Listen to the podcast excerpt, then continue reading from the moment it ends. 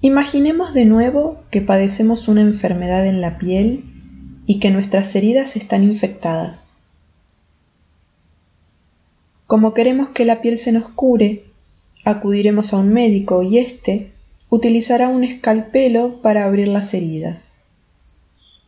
Después las limpiará, aplicará un medicamento y las mantendrá limpias hasta que se curen y dejen de provocarnos dolor.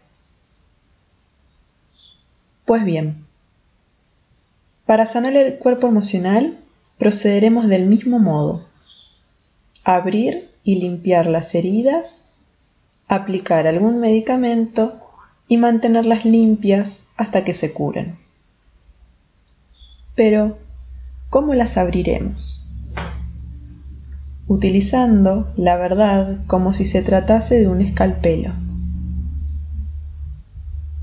Hace dos mil años uno de los grandes maestros dijo, y conocerás la verdad, y la verdad te hará libre.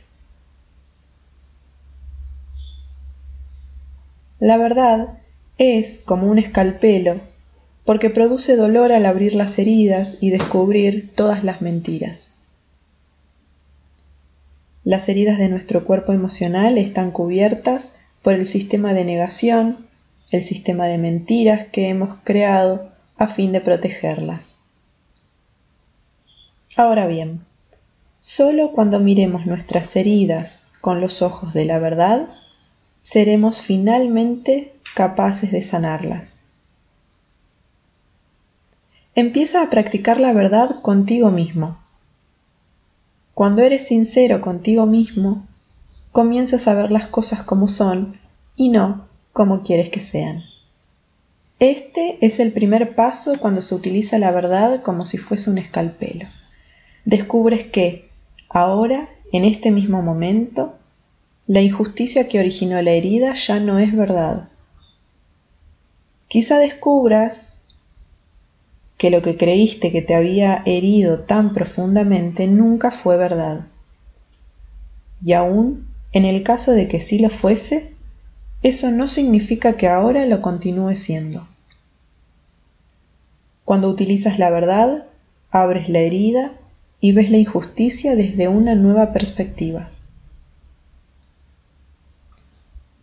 En este mundo, la verdad es relativa. Cambia sin cesar porque vivimos en un mundo de ilusiones. Lo que es verdad en este mismo instante no tiene por qué serlo más adelante. Y después podría volver a serlo.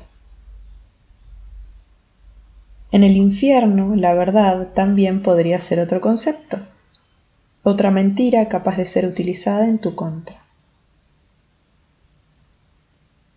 Nuestro sistema de negación es tan fuerte y poderoso que se convierte en algo muy complicado hay verdades que están ahí para tapar mentiras y a la vez también hay mentiras que tapan la verdad. Es como pelar una cebolla. La verdad se revela poco a poco hasta que al fin abres los ojos y descubres que todas las personas que te rodean, incluido tú mismo, mienten constantemente. En este mundo de ilusión, casi todas las cosas son mentira. Esa es la razón por la que les pido a mis aprendices que sigan las tres reglas para descubrir la verdad. La primera es, no me creas. No tienes que creerme, sino pensar y hacer elecciones. Cuando te digo algo, cree en lo que tú quieras creer, pero solo si tiene sentido para ti, si te hace feliz. Si te conduce hacia tu despertar, entonces haz esa elección y cree en ella. Soy responsable de lo que digo, pero no soy responsable de lo que tú comprendas. Vivimos en un sueño completamente diferente. Aunque lo que yo diga sea absolutamente cierto para mí, no significa que tenga que serlo para ti. La primera regla resulta muy sencilla. No me creas. La segunda regla es más difícil. No te creas a ti mismo. No te creas todas las mentiras que te dices. Todas esas mentiras que tú nunca escogiste, pero que fuiste programado para creer. No te creas a ti mismo cuando te dices que no eres lo bastante bueno ni lo suficientemente fuerte, ni lo bastante inteligente. No te creas tus propias limitaciones y dificultades. No te creas que no eres digno de amor o de felicidad. No te creas que no eres bello. No te creas ninguna cosa que te haga sufrir. No creas en tu desdicha no creas en tu propio juez o en tu propia víctima. No te creas la voz interior que te dice que eres un estúpido, que te dice que te suicides. No te la creas porque no es verdad. Abre tus oídos, abre tu corazón y escucha. Cuando oigas que tu corazón te conduce hacia la felicidad, entonces Haz una elección y manténla. Pero no te creas a ti mismo solo porque es algo que estás acostumbrado a decir, porque más del 80% de las cosas que crees se basan en la mentira, no son verdad. La segunda regla es difícil. No te creas a ti mismo.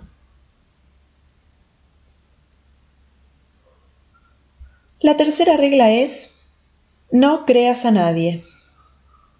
No creas a otras personas porque todas mienten constantemente.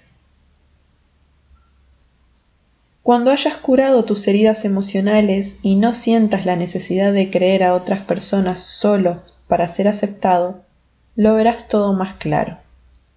Verás si es negro o es blanco, si es o no es. Lo que ahora mismo es, quizá no lo sea dentro de unos pocos instantes. Lo que ahora no está bien, quizás lo esté dentro de unos momentos. Todo cambia muy rápido, pero si eres consciente, podrás ver cómo acontece. No creas a los demás porque utilizarán tu propia estupidez para manipular tu mente. No te creas a una mujer que te dice que proviene de las Pléyades y que quiere salvar el mundo. Malas noticias. No necesitamos que nadie venga a salvar el mundo. El mundo no necesita intrusos que vengan del exterior a salvarnos. El mundo está vivo. Es un ser vivo y es más inteligente que todos nosotros juntos. Si creemos que el mundo necesita ser salvado, pronto llegará alguien y dirá, bien, hay que escapar del planeta porque va a chocar contra nosotros un cometa. Mátate y ¡boom! Alcanzarás al cometa e irás al cielo. No creas en este tipo de historias. Crea tu propio sueño del cielo. Nadie puede hacerlo por ti. Solo el sentido común será capaz de conducirte hacia tu propia felicidad, tu propia creación. La regla número 3 resulta difícil porque necesitamos creer en otras personas. No creas en ellas. No creas en mí, no creas en ti y no creas en nadie. Cuando no crees, todo lo que no es verdad desaparece como por arte de magia en este mundo de ilusión. Todo es lo que es. No necesitas justificar lo que es verdad. No tienes que dar explicaciones. Lo que es verdad no necesita el apoyo de nadie. Tus mentiras necesitan tu apoyo. Necesitas crear una mentira que sostenga la primera, después otra que sostenga la última y otra más para sostener todas las mentiras juntas. Y así, al final, creas una gran estructura de mentiras y cuando aparece la verdad, todo se desmorona. Pero es así. No es necesario que te sientas culpable por decir mentiras. La mayoría de las mentiras en las que creemos sencillamente se disiparán cuando dejemos de creer en ellas. Todo lo que no sea verdad no sobrevivirá al escepticismo. Ahora bien, la verdad siempre sobrevivirá. Lo que es verdad es cierto, lo creas o no lo creas. Tu cuerpo está hecho de átomos. No es necesario que te lo creas. Lo creas o no, es verdad. El universo está hecho de estrellas. Esto es verdad, lo creas o no lo creas. Solo lo que es verdad sobrevivirá y esto incluye los conceptos que tienes sobre tu persona. Hemos dicho que de pequeños no tuvimos la oportunidad de escoger qué creer y qué no creer. Bueno, ahora es distinto. Ahora que somos adultos tenemos el poder de hacer una elección. Podemos creer o no creer. Aunque algo no sea verdad, si decidimos creer en ello, lo creeremos, porque esa será nuestra voluntad. Puedes escoger cómo quieres vivir tu vida. Y si eres sincero contigo mismo, sabrás que siempre tendrás la libertad de hacer nuevas elecciones. Cuando estamos dispuestos a ver con los ojos de la verdad, destapamos algunas mentiras y abrimos las heridas pero las heridas todavía están llenas de veneno. Por lo tanto, una vez abiertas, las limpiaremos para eliminar todo el veneno, pero ¿cómo lo haremos? El mismo maestro nos dio la solución hace dos mil años. El perdón. El único medio para limpiar las heridas y desprendernos del veneno es el perdón. Debes perdonar a quienes te hirieron aunque en tu mente todo lo que te hicieron resulte imperdonable. Los perdonarás no porque merezcan tu perdón, sino porque no quieres sufrir y causarte más dolor a ti mismo cada vez que recuerdes lo que te hicieron. No importa lo que otras personas te hiciesen, las perdonarás porque no quieres sentirte permanentemente enfermo. El perdón es necesario para sanar tu mente. Perdonarás porque sentirás compasión de ti mismo. El perdón es un acto de amor hacia uno mismo. Para ilustrar lo que acabo de decir te pondré el ejemplo de la mujer divorciada. Imagínate que has estado casada durante 10 años y por la razón que sea Tienes una gran pelea con tu marido a causa de una injusticia. Te divorcias de él. Realmente no puedes soportarle. Solo con oír su nombre sientes un fuerte dolor en el estómago y tienes ganas de vomitar. El veneno emocional es tan fuerte que eres incapaz de soportarlo más. Necesitas ayuda, de modo que acudes a un terapeuta y le dices, Estoy sufriendo mucho. Estoy llena de enfado, de celos y de envidia. Lo que hizo es imperdonable. No aguanto a ese hombre. El terapeuta te mira y te dice, necesita liberar sus emociones, necesita expresar su enfado. Lo mejor sería desahogar sus emociones con una gran pataleta coja una almohada, golpéela y libere su enfado. De modo que eso es lo que haces. Montas una pataleta colosal y liberas todas esas emociones. Realmente parece funcionar. Le pagas 100 dólares y le dices muchas gracias, me siento mejor. Finalmente aparece una gran sonrisa en tu rostro. Abandonas la consulta del terapeuta y adivina quién se te cruza por delante con el coche. Cuando ves a tu ex marido vuelves a sentir la misma cólera de inmediato, solo que peor. Tienes que volver corriendo al terapeuta y desembolsar otros 100 dólares para desahogarte de nuevo. Liberar tus emociones de esta manera solo proporciona una solución temporal. Quizás te ayuda a desprenderte de una determinada cantidad de veneno emocional y te sientas mejor momentáneamente, pero no curas tu herida. El único medio para sanar tus heridas es a través del perdón. Tienes que perdonar a tu ex marido por la injusticia que cometió contigo. Ahora bien, solo sabrás que has perdonado a alguien cuando lo veas y ya no sientas nada, cuando escuches su nombre y no experimentes ninguna reacción emocional. Por lo tanto, cuando seas capaz de tocar una herida emocional y ya no sientas dolor, entonces sabrás que verdaderamente has perdonado. Evidentemente en ese lugar te quedará una cicatriz, del mismo modo que te queda en la piel. Recordarás lo que sucedió, cómo era antes, pero una vez que la herida se haya curado, dejará de doler para siempre. Tal vez pienses, de acuerdo, es fácil decir que debemos perdonarlo, he intentado, pero no soy capaz de hacerlo. Tienes muchas razones, muchas justificaciones por las cuales no puedes perdonar, pero no es verdad.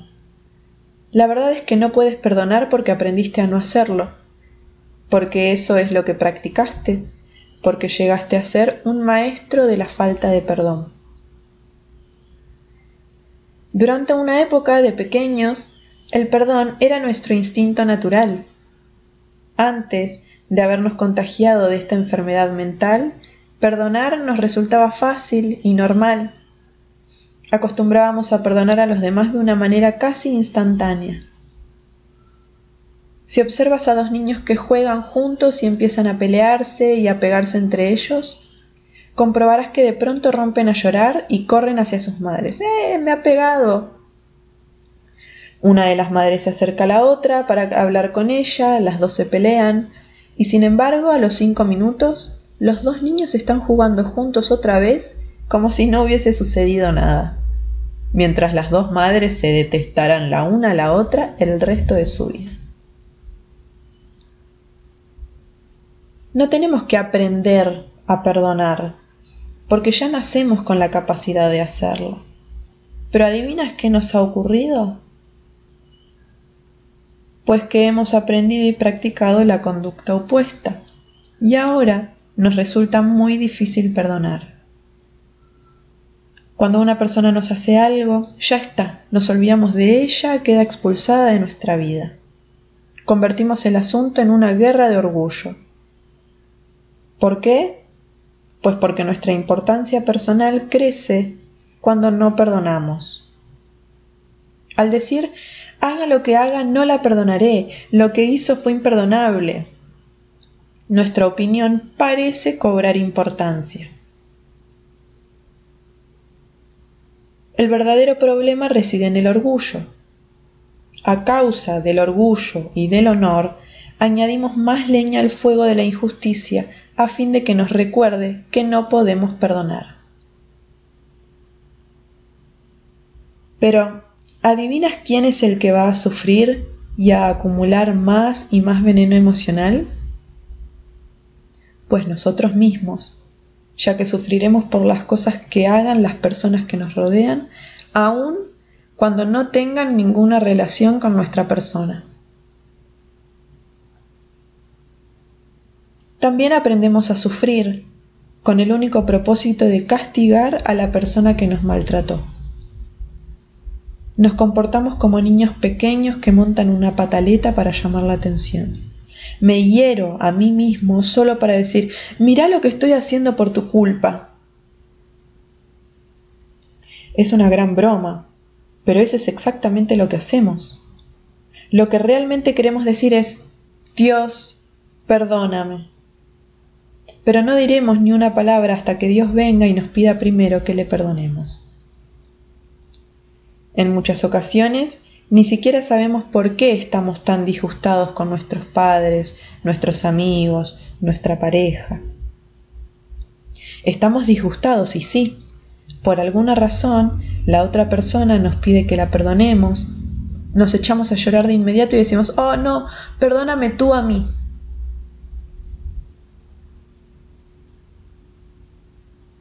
Ves a buscar al niño pequeño que está en el rincón con una rabieta. Coge tu orgullo y tíralo a la basura. No lo necesitas. Sencillamente libérate de tu importancia personal y pide perdón. Perdona a los demás y verás cómo los milagros empiezan a suceder en tu vida. En primer lugar, haz una lista de todas las personas a las que crees que necesitas pedir perdón. Y acto seguido, pídeles perdón. Aunque no tengas tiempo de llamarlas a todas, pide perdón en tus oraciones, a través de tus sueños. En segundo lugar, haz otra lista de todas las personas a quienes necesitas perdonar. Empieza por tus padres, hermanos, hermanas, hijos, cónyuge, tus amigos, tu amante, tu gato, tu perro, el gobierno, Dios.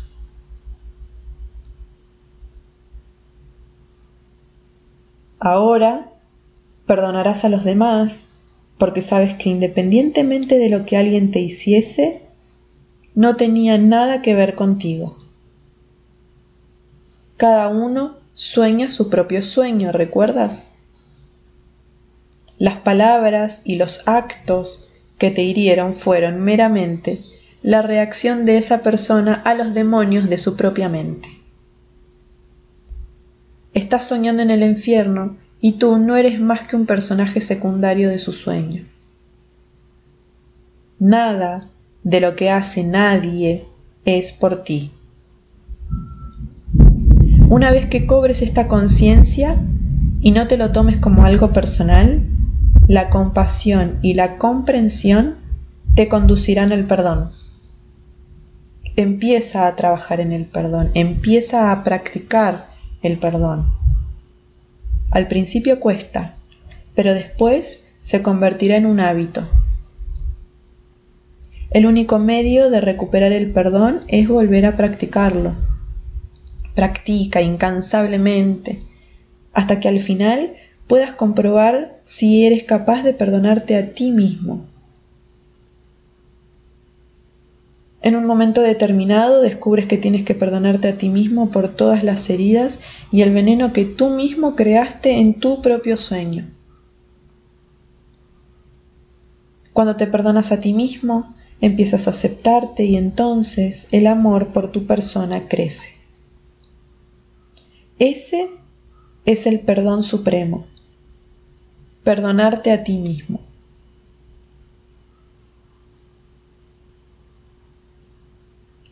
Lleva a cabo un acto de poder y perdónate a ti mismo por todo lo que has hecho en tu vida. Y si crees en las vidas anteriores, perdona todas las cosas que crees haber hecho en tus vidas pasadas. El concepto del karma es verdadero solo porque creemos que lo es Debido a nuestras creencias sobre la bondad o la maldad, nos sentimos avergonzados por lo que creemos que es malo. Nos declaramos culpables, pensamos que nos merecemos un castigo y nos castigamos a nosotros mismos. Estamos seguros de que lo que creamos es una inmundicia que es preciso limpiar. Y solo por creerlo, así es se convierte en algo real para ti. Creas tu karma y tienes que pagar por él. Así de poderoso eres. Romper un antiguo karma es fácil. Lo único que tienes que hacer es abandonar esa creencia negándote a creer en ella, y de este modo harás que desaparezca. No necesitas sufrir ni pagar por nada, ya pasó. Para que el karma desaparezca bastará con que te perdones a ti mismo. Cuando llegues a ese punto, podrás empezar de nuevo. El perdón es el único medio para limpiar las heridas emocionales. Cuando perdonas, la vida se convierte en algo fácil. El perdón es el único medio para sanar nuestras heridas. Una vez que hayamos limpiado las heridas, utilizaremos una poderosa medicina para acelerar el proceso de curación. Por supuesto, esta medicina también nos las ha dado el mismo gran maestro, y es el amor. El amor es la medicina que acelera el proceso de curación. No existe otra medicina más que el amor incondicional. No se trata de te amo sí o me amo a mí mismo sí, sin condiciones ni justificaciones ni explicaciones. Se trata solo de amar. Ámate a ti mismo. Ama a tu vecino. Ama a tus enemigos. Es de sentido común, pero no seremos capaces de amar a los demás hasta que no amemos a nosotros mismos. Y esa es precisamente la razón por la que debemos empezar a hacerlo. Hay millones de maneras distintas de expresar tu felicidad, pero solo una de ser realmente feliz y esa manera consiste en amar. No existe otra. No es posible ser feliz si no te amas a ti mismo. Es un hecho. Si no te amas a ti mismo no tienes ninguna posibilidad de ser feliz. No puedes compartir lo que no se tiene. Si no te amas a ti mismo, tampoco puedes amar a nadie. Aún así, sientes la necesidad de amor. Y si hay alguien que te necesita, dirás que eso es amor. Eso es lo que los seres humanos llamamos amor, pero no lo es no es más que un acto de posesión, de egoísmo, de control que no conoce el respeto. No te mientas a ti mismo, eso no es amor. Solo es posible ser feliz cuando el amor emana de ti, cuando sientes un amor incondicional por ti mismo y te entregas por completo a ese amor. Cuando actúas de este modo, dejas de resistirte a la vida, dejas de rechazarte a ti mismo. Ya no cargas con todos esos reproches y ese sentimiento de culpabilidad. Sencillamente aceptas quién eres y a todas las personas tal como son. Tienes derecho a amar, a sonreír, a ser feliz, a compartir tu amor y a no tener miedo de recibirlo. La curación se fundamenta en tres puntos muy sencillos. La verdad, el perdón y el amor hacia uno mismo. Una vez adquiridos, el mundo entero sanará y dejará de ser un hospital mental para siempre. Estos tres puntos claves para sanar nos fueron brindados por Jesús, pero Él no fue el único que nos enseñó el camino de la curación. Buda y Krishna hicieron lo mismo, y muchos otros maestros llegaron a las mismas conclusiones y nos enseñaron las mismas lecciones. En todo el mundo, de Japón a México, a Perú, a Egipto o a Grecia, la curación de los seres humanos fue un hecho. Vieron que la enfermedad residía en la mente humana y utilizaron estos tres métodos, la verdad, el perdón y el amor hacia uno mismo. Si somos capaces de ver nuestro estado mental como una enfermedad, descubriremos que existe una verdadera curación no es necesario que suframos más. Si somos conscientes de que nuestra mente está enferma, de que nuestro cuerpo emocional está herido, también seremos capaces de sanar. Imagínate que todos los seres humanos empezasen a ser sinceros consigo mismos, que empezasen a perdonarse los unos a los otros y a amar a todas las personas. Si todos los seres humanos amasen de este modo, dejarían de ser egoístas, estarían abiertos a dar y a recibir y no se juzgarían los unos a los otros. Los chismes se acabarían y el veneno emocional al fin se disolvería. Ahora estamos hablando de un planeta completamente distinto. No se parece en nada a la Tierra. Esto es lo que Jesús llamó el cielo en la tierra. Buda, Nirvana, y Moisés, la tierra prometida. Es un lugar en el que todos nosotros podemos vivir con amor porque centramos nuestra atención en el amor. Elegimos amar. Sea cual sea el nombre que le des al nuevo sueño, sigue siendo un sueño tan real o tan falso como el sueño del infierno. Pero ahora eliges el sueño en el que tú quieres vivir. Ahora tienes en tus manos las herramientas necesarias para sanarte. La cuestión es, ¿qué vas a hacer con ellas?